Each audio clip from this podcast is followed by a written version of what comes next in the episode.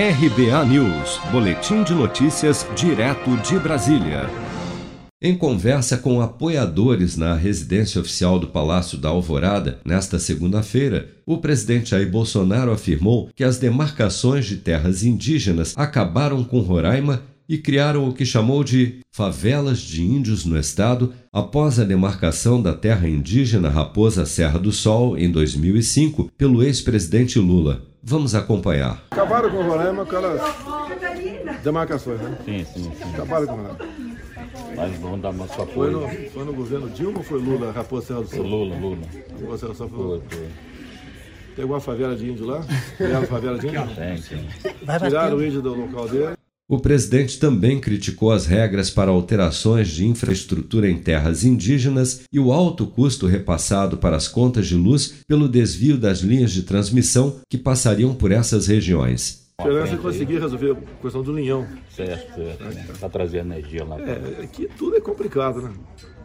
É, vai na, naquela convenção, o IT 169, o índio tem que autorizar a passar linha de transmissão em cima da tua terra. Verdade. É, fácil. Presidente, deixa eu Agora sabe quanto custa por ano para todo mundo aí? Só de subsídio, um bilhão de reais, tá? Vocês pagam aí. A fala do presidente ocorre no momento em que cerca de 6 mil índios estão acampados em Brasília para tentar barrar no Supremo Tribunal Federal a tese do chamado Marco Temporal, que determina que os indígenas só poderão reivindicar as terras que já ocupavam na data da promulgação da Constituição Federal em 5 de outubro de 1988.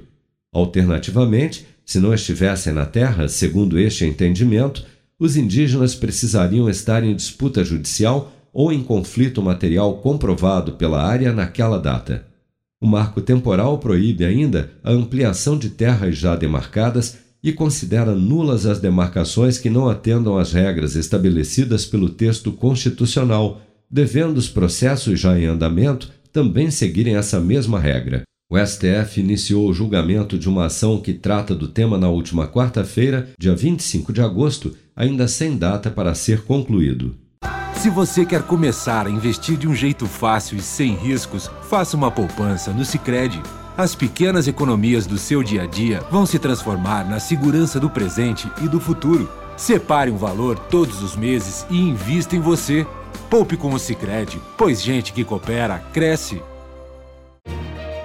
Com produção de Bárbara Couto, de Brasília, Flávio Carpes.